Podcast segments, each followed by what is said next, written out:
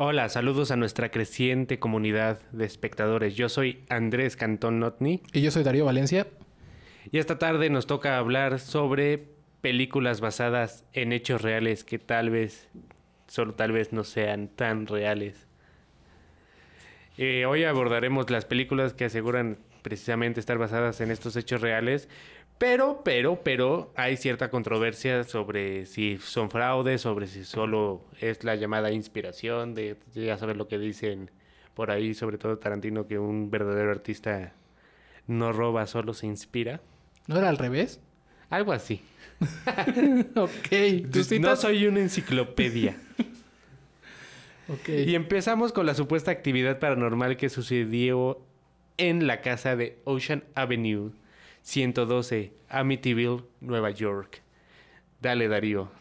Ok, hoy vamos a hablar de la película de 1979 titulada The Amityville Horror O el horror de Amityville. en español. Ah.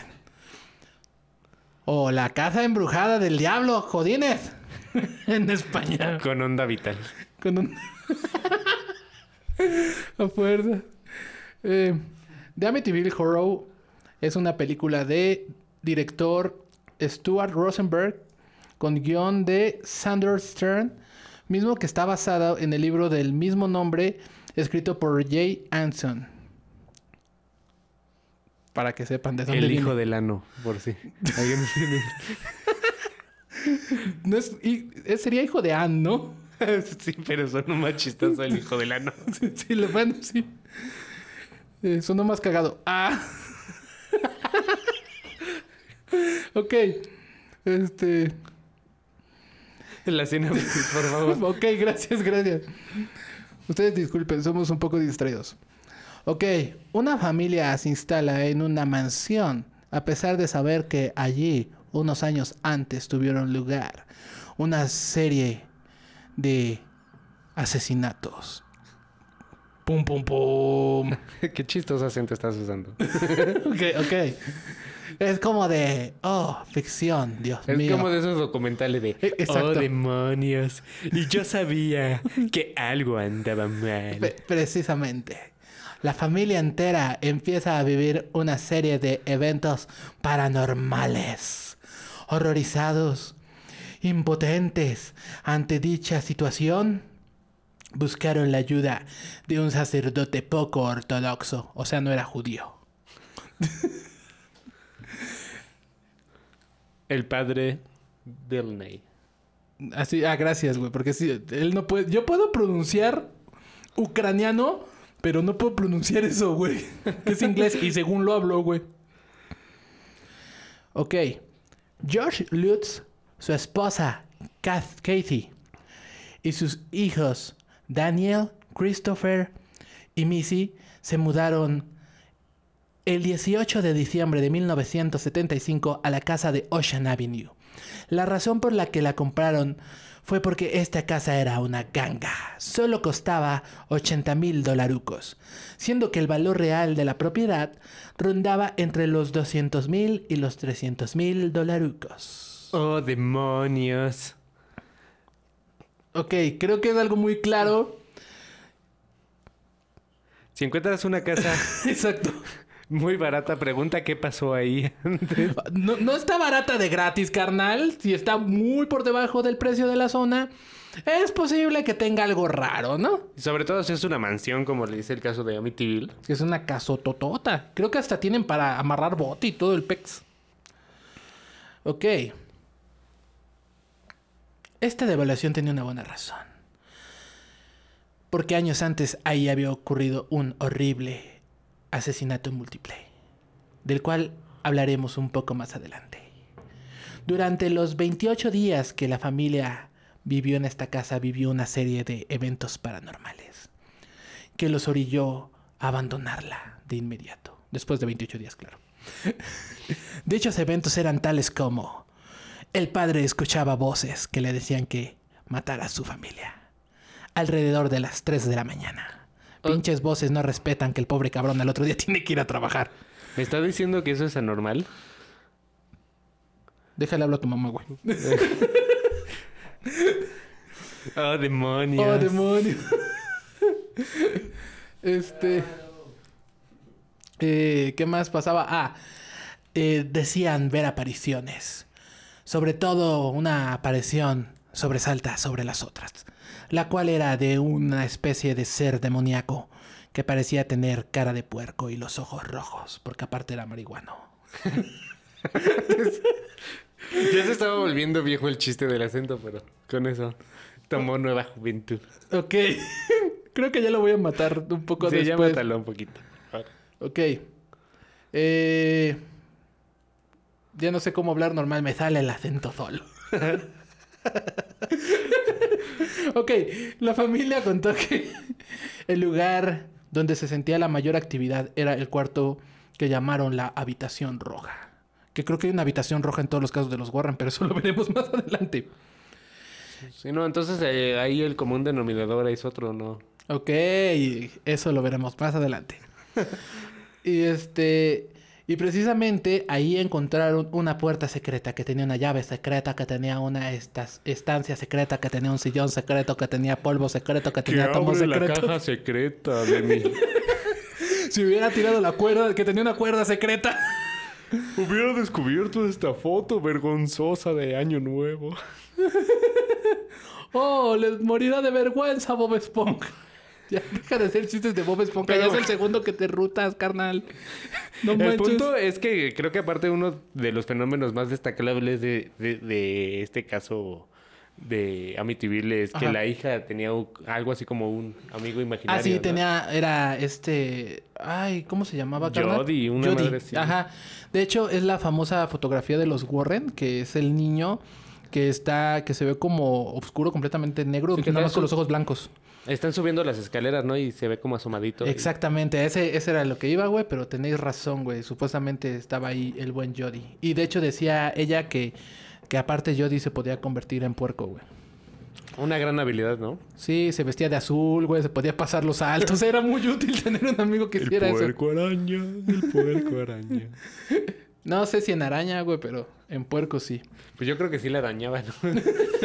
Con sus pezuñas. Medio bondage aquel asunto.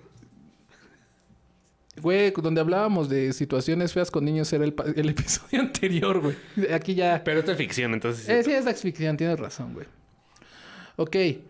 En fin, la casa de Amityville se sigue considerando maldita y cuenta la leyenda que es porque vivió ahí John Ketchum y no es Ash.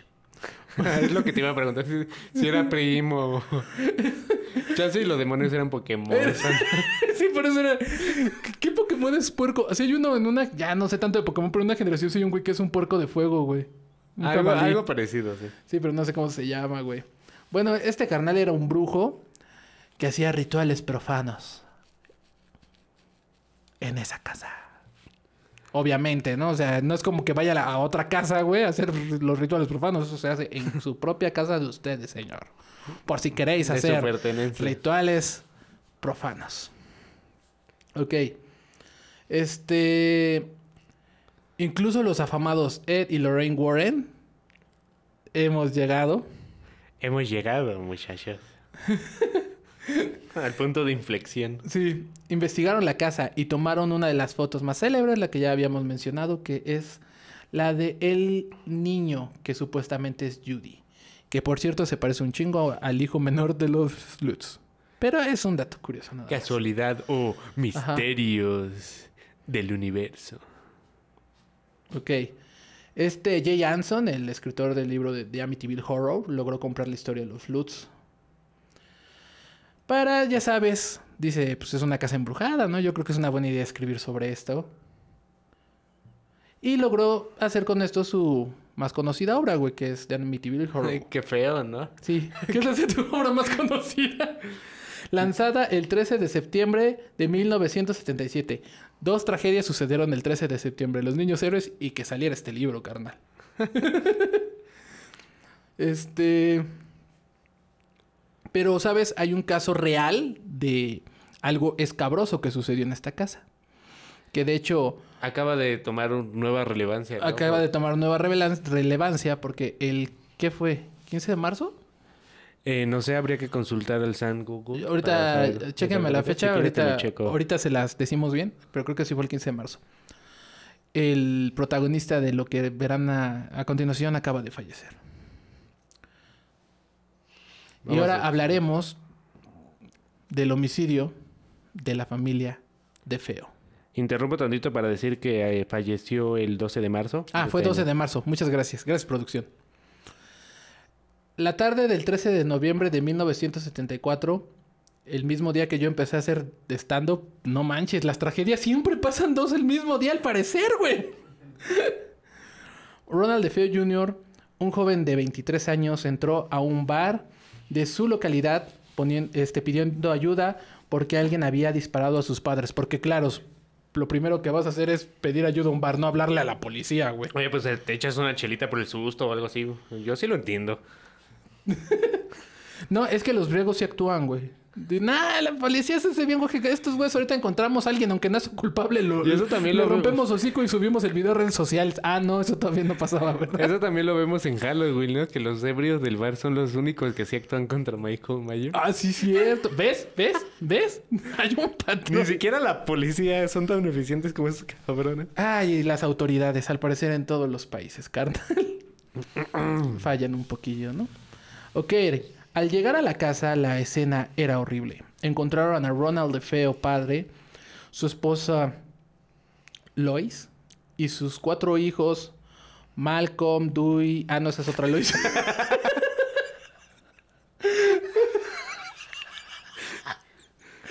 Con razón, eh, con razón el papá luego se volvió traficante de metanfetamina. sí, güey. Este... Aguanta, ya perdí cómo se llaman los hijos de de veras, güey. Pues, Este- no es tan relevante, ¿no? Ah. Sí, no, no es tan importante. Bueno, a sus cuatro hijos los encontraron muertos, güey. En la misma, en una posición muy similar. Excepto a la. A la, este, a la madre. Todos estaban boca abajo con un disparo en la espalda, güey. Eh, Ronald culpaba a- de los asesinatos a un hombre de, de 70 años, güey. O sea, porque todavía era muy activo el señor a los 70 años, güey. Todavía Puede podía ser, matar puede gente. ser. Eh, chavos, es un mensaje, güey. Vida saludable, güey. No fumen, no tomen, hagan Tomen su ejercicio. juguito de ese de apio Verde. con... Su jugo Que verde. parece vómito del exorcista. Exacto, güey, para poder llegar a los 70 años y matar gente. este, te digo, este Ronald, culpable un hombre de 70 años que tenía supuestamente vínculos con la mafia, que era un una- conocido de la familia de los asesinatos, güey. Pero al ver que esta versión de los hechos no, no jaló, empezó a decir otra versión de los hechos, que era que voces le dijeron que matara a su familia. Eh, Pues sí, es más creíble, yo creo, ¿no? Sí, porque que un hombre a los 70 pueda matar, sí, la neta sí está cañón, güey. No lo crees. Pero yo creo que el demonio suena algo más plausible. Sí. No manches, esa edad ya necesitan ayuda hasta para ir para el, al baño, güey. Que van a andar matando gente, güey. Ya se les olvida. No hubiera matado a todos, se lo hubiera olvidado porque estaba ahí, güey. Hubiera matado a uno y hubiera hecho. No ¿y ahora olvides, no olvides Albert Fish. Ah, bueno, pero es que ese era gente vieja, güey. Era otra madera cuando Albert Fish, güey. Era otra época, güey. Era cuando las personas por diversión se peleaban con osos negros y cosas así. Era gente muy recia, güey. eh, ok. Pero te digo, entonces cambió su versión.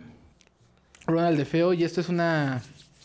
eh, Este, digo, esto es lo que se cree que pasó, güey, la madrugada del 13 de noviembre de 1974 en la casa de Amityville. Alrededor de las 3 a.m., Ronald fue a las habitaciones de sus padres y sus hermanos con un rifle Marlin calibre 35, dándoles un tiro en la espalda mientras dormían. La defensa sostuvo que Ronald DeFeo escuchaba unas voces que le decían que matara a su familia, en un intento por conseguir una absolución por demencia, güey. Y aquí es donde todo deja de ponerse, digo, es, aquí es donde todo empieza a verse un poco más mundano, güey, y, y menos paranormal, güey. Tiempo después, el abogado William Weber declaró que él había contactado a la familia Lutz para planear la historia paranormal, güey, y de esta forma reforzar la defensa de su cliente Ronald DeFeo. El grupo se reunió varias noches en un bar. ¿Cómo se llamaba el abogado, perdón? Eh, William Weber. Ah, yo pensé que se llamaba Saul Goodman. no, ese es otro, güey. Casi. Continúa, por favor. Continúo, continúo. Este. Entonces te digo que él declaró que se reunían en un bar para platicar. Creo que incluso en la misma casa, güey, tenían así como juntas creativas. Y ya me imagino así de, ¿sabes qué estaría bien chido? Un demonio puerco, güey. y todos, ¡sí! Que eso suena ridículo en Estados Unidos, pero aquí es como, pues, clásica historia de terror, ¿no? Yo me acuerdo mucho en, en un pueblito donde nació mi abuela, Ajá. que sí había una historia, habían varias historias, pero una de ellas era de, de un gallo degollado. Ah, que, sí, es que un perseguía a los borrachos y que era Sí. el diablo y, y había un puerco demoníaco. Es que, es que sí son todas esas historias. Y No, y entonces te encuentras un bebé y resulta que el bebé es el diablo. Todas las historias de México son así. Te encuentras a la llorona y la- resulta que la llorona es el diablo. Y me encanta porque en el ese, diablo, en ese mismo pueblo te contaba un señor una historia así súper fantasma y sí te daba miedo y todo hasta que llegaba la parte de que no, y yo me quedé a dormir en el pasillo y el valedor, el fantasma, llegó y me apretó el pezón porque así nos llevábamos nosotros. ¡Uy, tu rayos! Oh, eso sí es tortura. Muy realista, güey. Muy realista, güey. me apretó el pezón. Eres tú, Joaquín. Ahí supe que era el panadero fantasma, porque aparte sí era panadero el fantasma. Que los panaderos aprietan pezones o, o no sé qué conexión de eventos No, hay yo tampoco. yo no- Esa parte me la perdí. Me distraje un poco. Tomé chela y me distraje o algo así, ¿no? No sé qué pensando en el pezón. ¿no? No manches.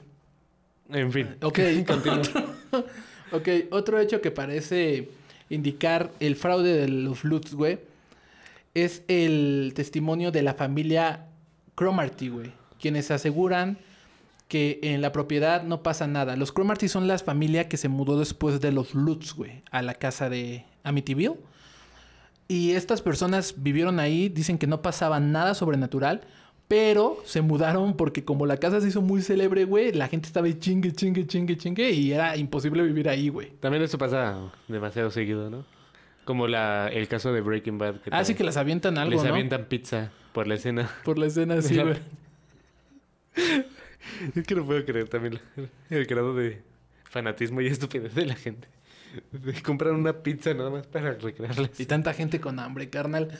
Bueno, Pero es, es América. a fuerzas en América puedes hacer ese tipo de cosas. ¿Sabes? Es que sí está gacho, güey. O sea, de hecho, eh, los Cromarty, güey, dicen que hasta luego la gente se llegó a meter a la casa, güey. Imagínate tú estarte bañando bien chingón. Sí se sacaban un susto, pero con un vivo, güey.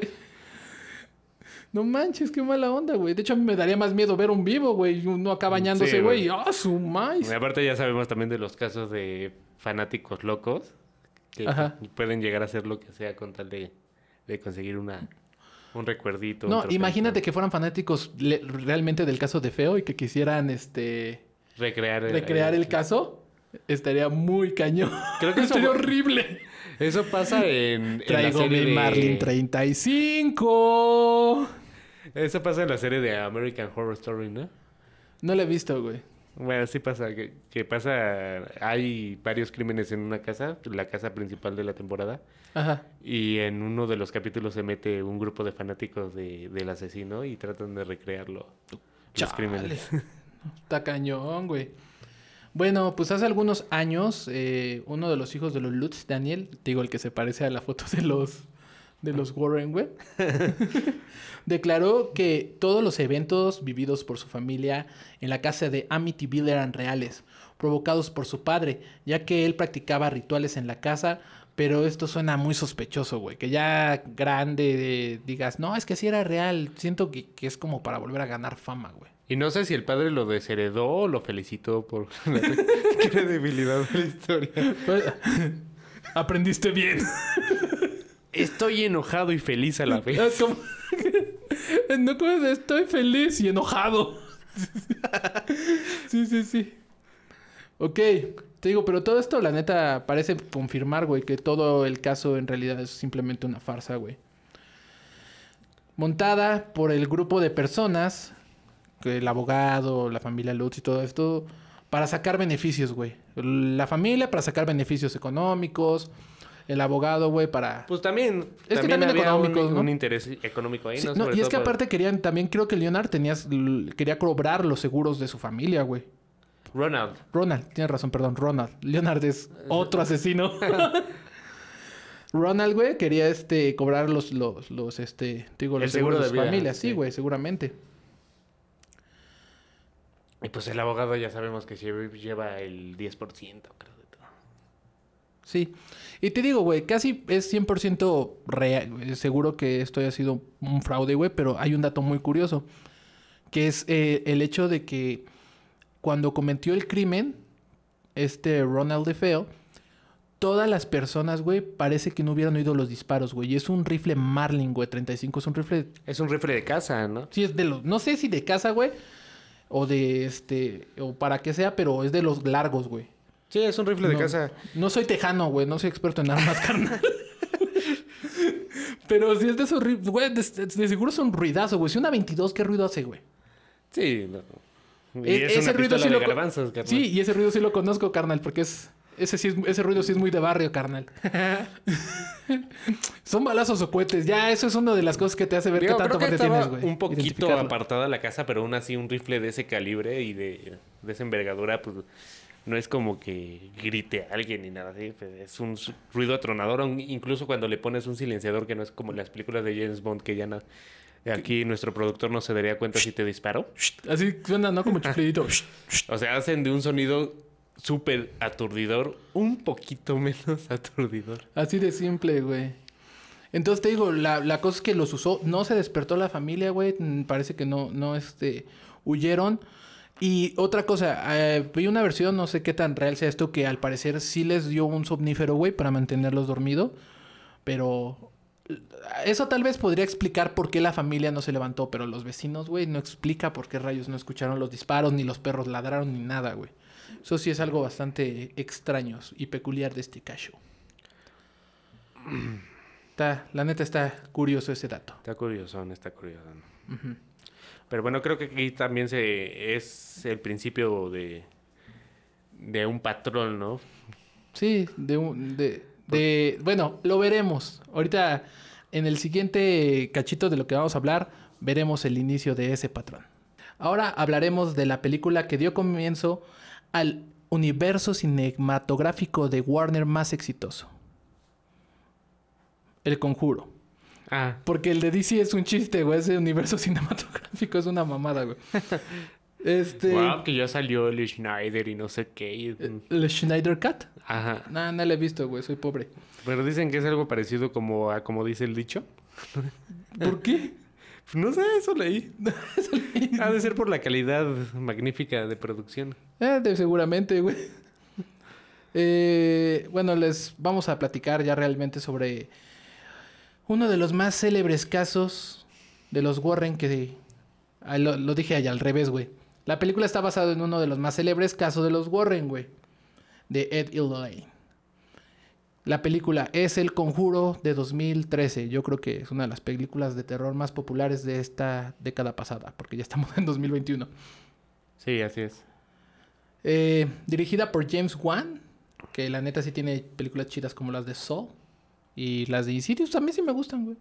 Ah, nada más quítale la ridiculez del demonio que parece muñeco. Que parece el de Star Wars, que parece Dark Saiyajin. Maul, Ah, ¿no? sí, parece Es que está entretenida, ¿no? O sea, es como de ese terror que no da miedo, de ese... Ah, pero el final sí está, sí está rudo. O sea, como que el- se va para abajo con esa escena ridícula. Ajá. Y luego el final final como que lo vuelven a subir a tope. Sí, sí, sí. Está bastante buena. Este, son como cuatro de esas, ¿no? Creo que sí las he visto todas, pero el chile no, no ubico cuál, cuál va Creo que son cuatro, sí. Bueno, pues el guion de esta película es de Shad Ace y Carrie Ace. Sí, son hermanos. Me he dado cuenta que hay muchos hermanos, güey, que son guionistas, güey, que escriben los guiones juntos, güey. No manches, el único guion que podríamos escribir yo y mi hermano sería el de una película, no, por algo así, güey. Qué incómodo, ¿no? Sería escribir eso. Entre Sí, hermanos. sí, sí, con tu hermano. No, pero sí él va a ser uno de los actores, güey. Es, guionista y director y actor, güey, de la película. Algo así como Clint Eastwood. Ah, exacto, Pero que hace todo. Este, ok, sinopsis. Déjenme paso para acá el phone. Este, una pareja de investigadores de fenómenos paranormales, conocidos como los Warren, porque así se apellidan, Ed y Lorraine, acuden en ayuda de una familia que es acosada por entes paranormales, la familia Perron. Qué perrón, güey. Suena perrón. Qué chiste tan fácil, güey. Como tú, güey. Bueno, eso de mi vida privada no lo tienes que divulgar aquí. Pero bueno, Pero bueno, continuemos. No es tan privada, carnal, lo haces muy pública.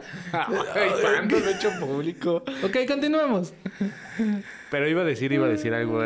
Me recuerdo mucho una de las primeras escenas de esta película que presentan a, a la pareja de cazafantasmas. Y dicen, este, ¿cómo se llaman? Ay, nos han llamado por muchos nombres. Cazafantasmas, eh, parapsicólogos. Y entra el, el esposo. Locos. Yo le agregaría charlatanes. Pues yo creo que sí, ¿no? Ya últimamente como que es que de la forma en la que se refieren a estos compadritos. Tíos de Carlos Trejo. este... Con Digo, más producción. En esta, en esta película, güey, pues esta familia, la familia Perron es acosada por un ente paranormal en su casa de campo, güey. Y este... Y los Warren son forzados a enfrentarse a esa poderosa entidad. Se encuentran atrapados en uno de los casos más espeluznantes de su vida. Ton, ton, ton. Que todos los casos eran los casos más espeluznantes de su vida. Oh, este es el caso más... Es como Dragon Ball, lo de, oh no, ten cuidado Goku, es el ser más poderoso del universo.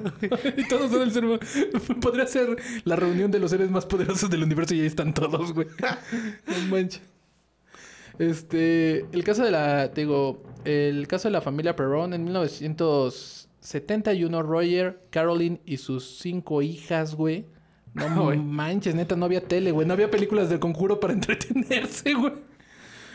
Eh, se- sus cinco hijas, güey, era Andrea, Nancy, Christine, Cynthia y April, güey.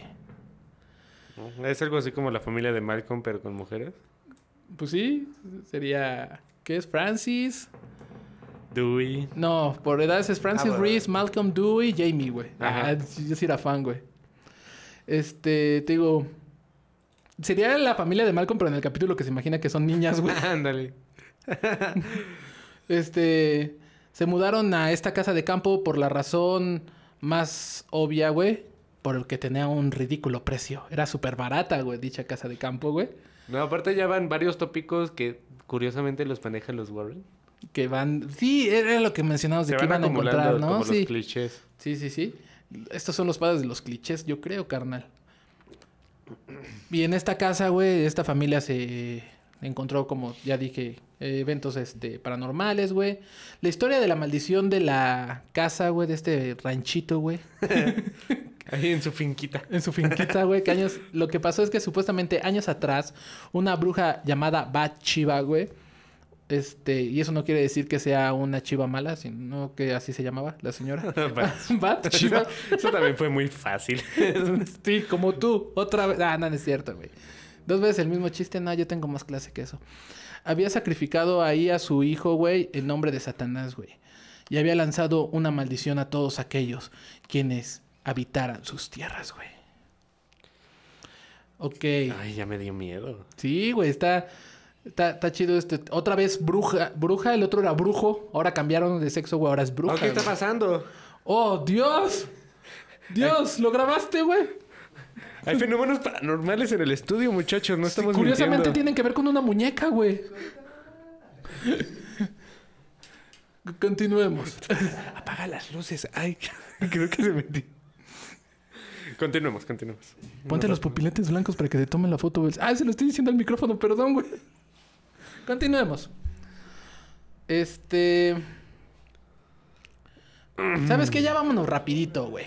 Sí, ya. Bachiva sí es una mujer real, güey, pero ella nunca vivió en esa casa, güey. Además de que era, al parecer, buena gente porque le tuvo, tuvo a su hijo, güey. De hecho, sí tuvo hijo, güey. Le heredó lo que tenía, güey. Y murió y le dieron sepultura cristiana, güey. En todos los casos de los Warren, güey, es algo que estamos diciendo ahorita, güey. Se encuentran las mismas, este... ¿Cómo se podrían decir? Como patrones, clichés, como le quieran decir, güey, o como lo... Pues indicadores, ¿no? De, Indicadores, exactamente. Y en varios de estos casos se encuentran, obviamente, pruebas de que estos, este, estos casos son por este, ¿cómo se llama? Pues son fraudes, güey. Dice, eh, mira, en el famoso caso de Annabelle, güey, que cuenta con sus propias películas, güey. Cada una peor que la anterior. Sí, güey. No, y aparte que Annabelle, la muñeca real de los casos reales de los Warren, es una Raggedy Ann, güey, de esas como peluchitos. Era como de trapito. ¿no? Sí, güey. Y este... Y en, la, y en la película la muñeca se parece como a Naí, güey, o algo. Como Isa González. Después de muchas cirugías, güey. No manches, ya que tienen de esas caras de muñeca, güey, chupada, chupada. Como Carmen Campuzano que gracias a, Pero con más al nariz. Instituto de Rehabilitación se logró recuperar. Sí, güey. Este. Te- Ah, te digo, bueno, la, en este caso de Annabelle, güey, no se puede constatar la existencia de ninguna de las personas involucradas, güey. Aparte de que todo el asunto es sospechosamente similar a un capítulo del programa conocido como The Twilight Zone, conocido en México e Hispanoamérica como La Dimensión Desconocida, güey. Ah, sí te salió la tonadita, güey, a huevo. en el que una señora llamada Annabelle, güey, le regala una muñeca a su hija y la muñeca cobra vida e intenta matar gente. Curioso. Curioso, también se parece a Chucky, güey. Pero Chucky al menos hizo al, al muñeco niño, güey. Al menos así. No es igual, güey. Eh, aprende algo, Pinocho. Sí. De hecho, güey, Chucky en la versión más retorcida de Pinocho él también quiere ser un niño de verdad.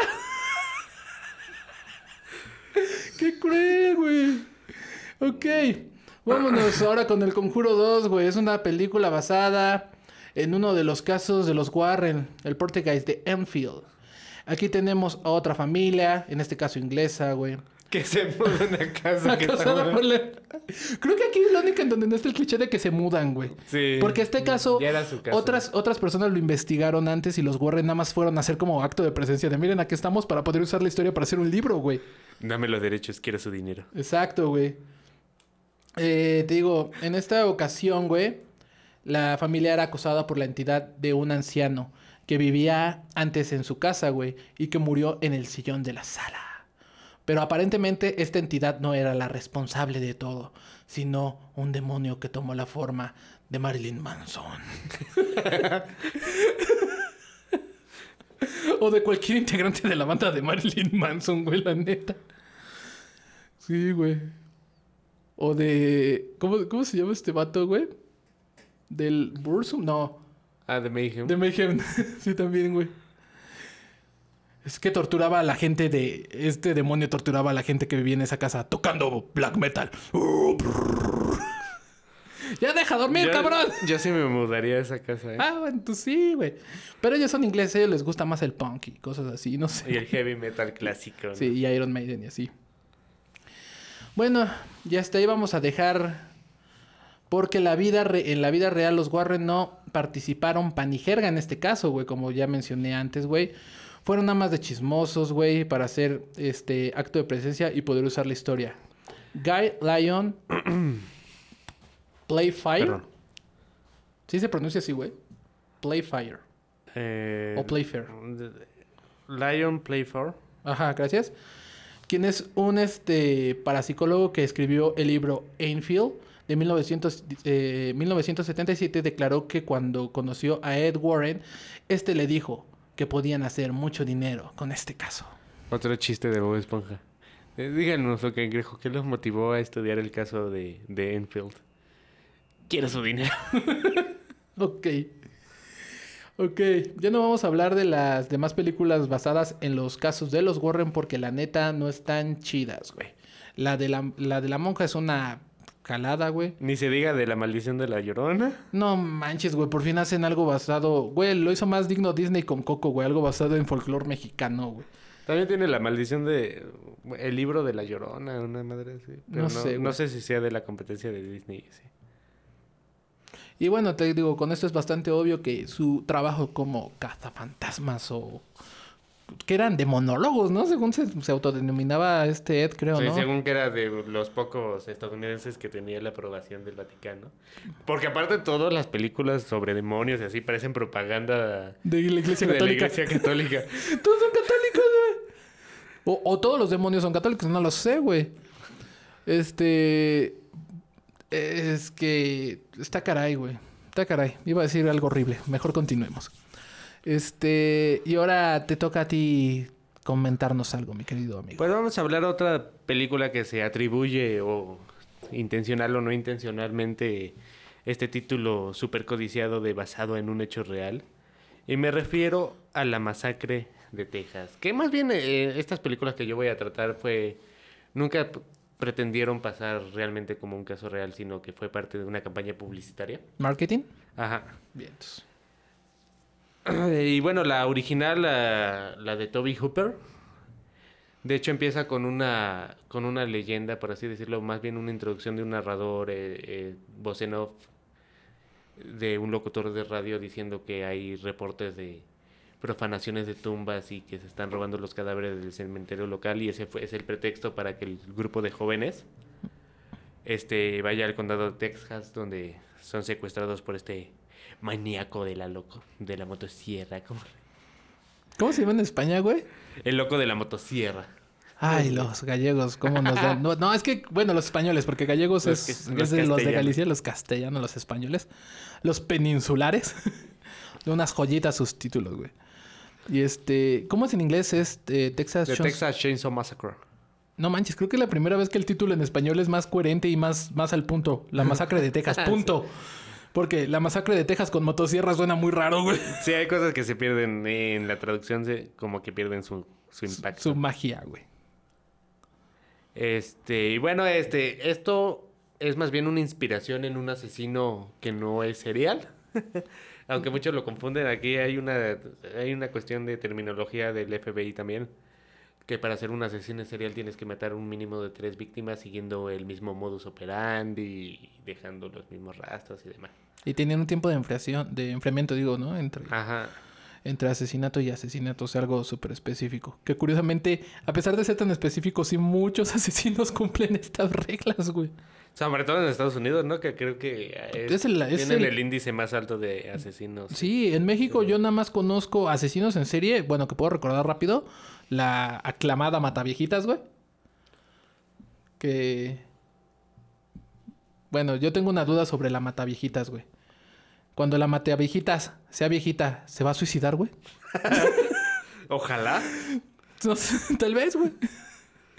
Y este. Y este. Ay, había otro. No me acuerdo, güey, pero. Ah, pues el, el que no tiene mucho tiempo que salió el, el, el asesino, que era de Catepec, el caníbal de Catepec, algo así, güey. Que no tiene mucho tiempo que, que se dio a conocer También ese el caso. caníbal de la Guerrero, Ah, la sí, cierto, el tamalera de de la no sé Guerrero. dónde La era. tamalera no es, no es leyenda urbana, güey. Porque todos cuentan esa, esa leyenda de no, fue en este barrio, güey, donde nos dieron de comer el, el tamal, güey. Mi papá, güey, agarró el tamal y traía un dedo, güey. De todos los cuentan eso. Un dedo de gente, güey. Esa Pues hueso no era de puerco, güey. Recuerda que toda leyenda tiene un, un atisbo de verdad, también de- como la Llorona, que ya todo el pueblo en México Sí, ya se tiene propia internacionalizó, güey, sí, güey. Pues también tiene ahí su raíz. Bueno, pero que la llorona, nos, hablando un poquito dentro del el folclore de los entes paranormales, tal vez es una un tipo de ente paranormal, güey, que es muy, ¿cómo se podría decir? Muy común, como las banshees, güey, de, de la cultura de, creo que son noruegos, ¿no? Los de los banshees. Es algo así y simplemente pues inventaron como la leyenda de la llorona y oyen esos gritos Sí, es de, como el tropo. "Oh". Pero bueno, regresando Ajá. a la masacre de Texas, el primer la primera inspiración que tuvo Toby Hopper para crear a Leatherface fue este Ed Gein. Se llamaba Ed Gein, aunque solo mató a... ¿Es dos- Gin o Gin, güey? Siempre he tenido... Creo que es Gin, ¿no? Pues ahí la pronunciación sí no estoy seguro. Pero este sujeto, Edward. este Edwi, Ed- eh, Lalito, este Lalo. Vamos a decirle Lalo, güey. Ya saben de quién a dos mujeres. Ajá. Aunque este, la película le hace ahí como un tipo de retorcido homenaje, o más bien una referencia de que se robaban los cadáveres de los cementerios y utilizaba su piel para, pues, ay, cosas normales, ¿no? Hacer fundas para su almohada, los cráneos para hacer su tazón para comer su cereal en la mañana. Eh, la ge- la- los nazis aprueban esto. Hacer Ándale. cosas con piel humana, güey. Que eso también es un parte de una leyenda urbana, ¿eh? No te, no te creas. Pero bueno, ese es otro tema. Sí. ¿Quién sabe? Y bueno, este asesino sirvió para inspiración para muchos personajes, como es el caso de Norman Bates de Psicosis, este Buffalo Bill de El Silencio de los Inocentes. Buffalo Bill. El del silencio. Ah, es de la. Ah, es que siempre se me de- confunden. El silencio de los inocentes es la primera que salió, ¿no? Ajá, La de. La de. Bueno, la el vato primera- este que secuestra a las mujeres. sí. Y les quita la piel para hacerse... El traje, sí, el a fuerza. Sí, sí, pues tiene todo el sentido ahorita hablando de. Y, le- y tiene su Tinder que dice, Would you date me? I'll date me. I'll date me real hard. Es la que baila Goodbye Horses, ¿no? Goodbye Horses. Sí, ese se Sí. merita. Sí, sí.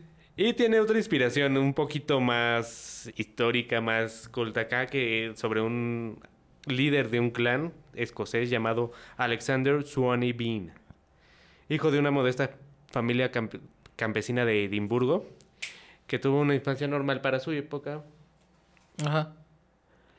Pero eh, llegó a un punto donde la pobreza y el Estado, porque recordemos, eh, bueno, en, eh, en esa época del siglo XVI eh, había una guerra por restaurar al rey de Escocia, tenían un conflicto ahí con, con Inglaterra. Que- Porque casi nunca han tenido conflictos esos países. Sí, güey. no, nunca, pero en Son este caso, por alguna razón sí lo hubo. Se fueron a vivir una cueva y para conseguir alimento pues secuestraban viajeros, se los comían, les quitaban la piel para hacer su, su vestimenta. Y así. Y así. Aunque existe la sospecha que todo esto forma parte de la propaganda de la corona inglesa para desprestigiar a los escoceses y presentarlos precisamente como una tribu de bárbaros. ¿Qué me estás diciendo? ¿Que el gobierno hace que gente en la que está en contra de ellos parezcan bárbaros, güey? Sí, Me parece estás increíble, diciendo ¿no? esa Pues yo- increíble revelación en este momento, güey. Sí, yo creo que es cosa de la antigüedad porque ahorita ya no pasa eso. Sí, no, ya no ha de pasar, ¿no? Que hagan eso de que parezca que la gente que quiere exigir sus gobiernos parezcan bárbaros ante los ojos de las personas comunes, güey, para que no sigan apoyando a dichos movimientos. Sí, caray. caray, Está cabrón, güey. Pero en fin, estas son las dos inspiraciones principales de la masacre de Texas y vámonos rapidito hacia nuestro siguiente ejemplo que es, pues yo creo que aquí nuestros espectadores ya se lo pudieron imaginar, la bruja de Blair. Uno de los casos más famosos sobre el falso documental, aunque básicamente toda su campaña se la robó a Holocausto Caníbal. Sí. Aunque eso, yo creo que esa película tiene mucho de dónde sacar para un episodio. Así que no lo mencionaremos, ¿eh? no la trataremos lo- ahorita. No la trataremos ahorita. Y también, eh, como es el caso de eh, la, el horror de Amityville Ajá, de Amityville Horror. Ah, y el conjuro, la primera, sí tiene como un trasfondo real porque había... una historia, ¿no? En la que está inspirado el hecho de que van a investigar, ¿no? A Blair. Ajá. Porque el hecho real fue, creo que en el siglo XVIII, XIX, ahí en la Ajá. época de la puritana, más o menos por donde se ubica la, la bruja también. Que eh, había una mujer que al parecer es- engañaba a los niños para ir a su casa y les sacaba sangre pues para hacer aquí sus, sus brujerías Y cosas por el y estilo. ¿no? cosas por el estilo. Sí. Y bueno, obviamente los pobladores no, no se quedaron con los brazos cruzados, la co- condenaron por brujería y la amarraron en una carreta y- en pleno invierno y la mandaron al bosque a ver que te va, espero que te coman los ojos los cuervos. Y posiblemente pasó. Y si ese es la, como el, el único atisbo de verdad que hay sobre esta propaganda de la bruja de Blair está basado en un hecho real. Ajá. Es que de hecho esta película, bueno, obviamente yo lo digo por, por mi cuestión generacional, yo no conocía el Holocausto Caníbal cuando era niño, obviamente, a pesar de que ya había sido sacada al mercado. Yo cuando vi lo de la bruja de Blair, al chile yo de niño sí creí que era real, güey. Así, así te lo digo. Yo digo, no, es que sí es real. Y todos decían, no, es que sí es real esa cosa. Y era como que la, el rumor que se corría Y entre eso los tiene infantes. mucho que ver con, con el público al que va dirigido también, porque Holocausto Caníbal era parte del cine Mondo, Ajá. que era un público más especializado, más como Y este fue un- selecto. y esto fue un público general. Ya masas, sí, Sí, sí, sí. súper masivo. Sí, pues es una película que marcó la infancia de toda, la- toda nuestra generación, güey. Literalmente, Sí, güey. correcto. Y ya para finalizar el video, nada más voy a mencionar de, de pasadita la- otros casos de películas supuestamente basados en hechos reales, como es Mar Adentro, que son acerca de dos buzos que están ahí paseando, disfrutando sus vacaciones y cuando suben a la superficie se dan cuenta que su barco pues ya, ya se fue, ¿no? Y están ahí atorados en el mar, rodeados de tiburones. Esto sí fue un caso real, pero, pero, Ajá.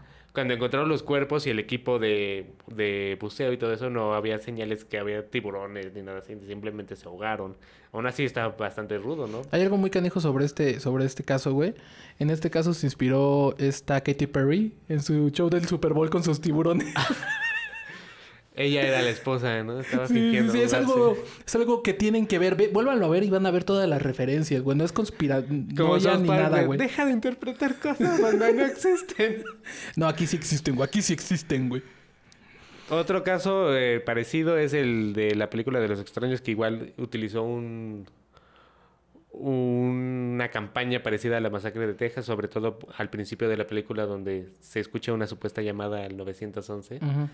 De ay, hay personas, hay Me acabo de dar cuenta de algo ahorita que dijiste de nuevo de lo de la masacre de Texas. Tiene sentido por qué tiene que ser este en Estados Unidos de, de Texas Chainsaw Massacre. Porque hay muchas masacres en Texas, güey, ahorita. Sí, Sobre todo que estudiantiles. que- qué arma ¿De fue qué arma y fue? qué- Sí, güey. cuál fue la circunstancia. Y todo el rollo así como... Vamos a ver la masacre de Texas. Si no, había ¿Cuál? listado de... Bueno, eso también está. Qué horrible, perdón. Continúa. Pero bueno, la- lo único real de este caso es que había extraños llamando a las casas para ver si había alguien. Si no contestaba nadie, pues se metían a robar. Y ya eso es todo. Ok. y ya la película se la... Y lo único más curioso de esto es que muchos no saben que El Resplandor sí tiene como cierto tipo de realidad porque Stephen King, cuan- antes de escribir la novela, fue a un hotel donde al parecer estaban ocurriendo cosas extrañas y él decía que cuando llegó ahí como que se sentía raro y, y no quería estar con su familia y sentía como ganas de, de ser agresivo, aunque tal vez tenía algo que ver con su adicción a la cocaína, pero, Su severa adicción con la cocaína, güey. pero bueno, eso dice él y que se electrocutó una mucama y, y se aprecian niños ahí. Pero bueno, Pero bueno. Pero te digo, mira, ya mm, tomando el tema en general de lo que hablamos ahora, ¿tú qué opinas al respecto, güey? De estas personas que hacen las historias fingiendo que son casos reales, güey, para simplemente hacer una ficción, güey, que es lo que realmente hacen, y venderlo como algo real para conseguir dinero, güey. Pues es lo mismo que con, muchos mediums o parapsicólogos, que obviamente sí dentro de ese ambiente hay personas honestas que sí buscan como ayudar. Independientemente de las creencias y de que si existe o no existe, pues hay personas que sí lo creen y sí tratan de hacer algo al respecto. Ajá. Pero también eh, la mayoría son charlatanes que buscan aprovecharse de la necesidad de las personas Sí. para sacar dinero. Creo que es básicamente el, el mismo caso de estas productoras que aprovechan ese recurso de, Para hacerlo. basado en un hecho real para pues Mira, tocar esa fibra sensible, ¿no? e- De, exactamente. De la, la necesidad de la gente por creer en, en un mundo más allá de la muerte. Sí, y es que por, tú mismo, mismo lo dijiste y tienes toda la razón, güey. Estas personas lo que hacen es jugar con las ilusiones de las personas, güey, para conseguir dinero, güey. Porque hay muchas personas, güey, me incluyo hasta cierto punto, que queremos creer en esas cosas o que tenemos como que esa sospecha o que hemos vivido cosas, güey, que nos hacen creer que ese tipo de cosas, vamos a decirle sobrenaturales, paranormales, como quieras decirle, güey, son reales, güey. Y estas personas solo juegan con esto, güey. Porque todos tenemos estas mismas preguntas, güey. ¿Qué hay después de la vida, güey? Realmente, ¿qué podemos hacer para... Para, ¿cómo te podría decir? ¿Qué podemos hacer para... Ni siquiera es que, no puedo decir ganarse el cielo, güey, porque ni siquiera es como que la idea de que si hay un cielo, no, son esta- todas estas dudas que tenemos, güey, queremos buscar Y una creo- certeza. Creo que esto da como pie a muchos y muy diversos temas porque también eh, creo que son mínimos la- las personas que no no tienen miedo al enfrentarse a ese vacío de, De la muerte. de si no hay nada después de la muerte, entonces ya todo lo que fuiste, todo lo que pensaste, todo lo que hiciste se pierde en la nada. Pues sí, es una idea un poco abrumadora, ¿no? Sí, y tienes razón, pero como tú lo has dicho, eso ya es tema para otro episodio. Nos vemos en el siguiente episodio de La Frontera de, la, ficción. Cian, cian, cian. ¿Sabes que eso lo puedo poner con delay digital? Delay digital, delay digital.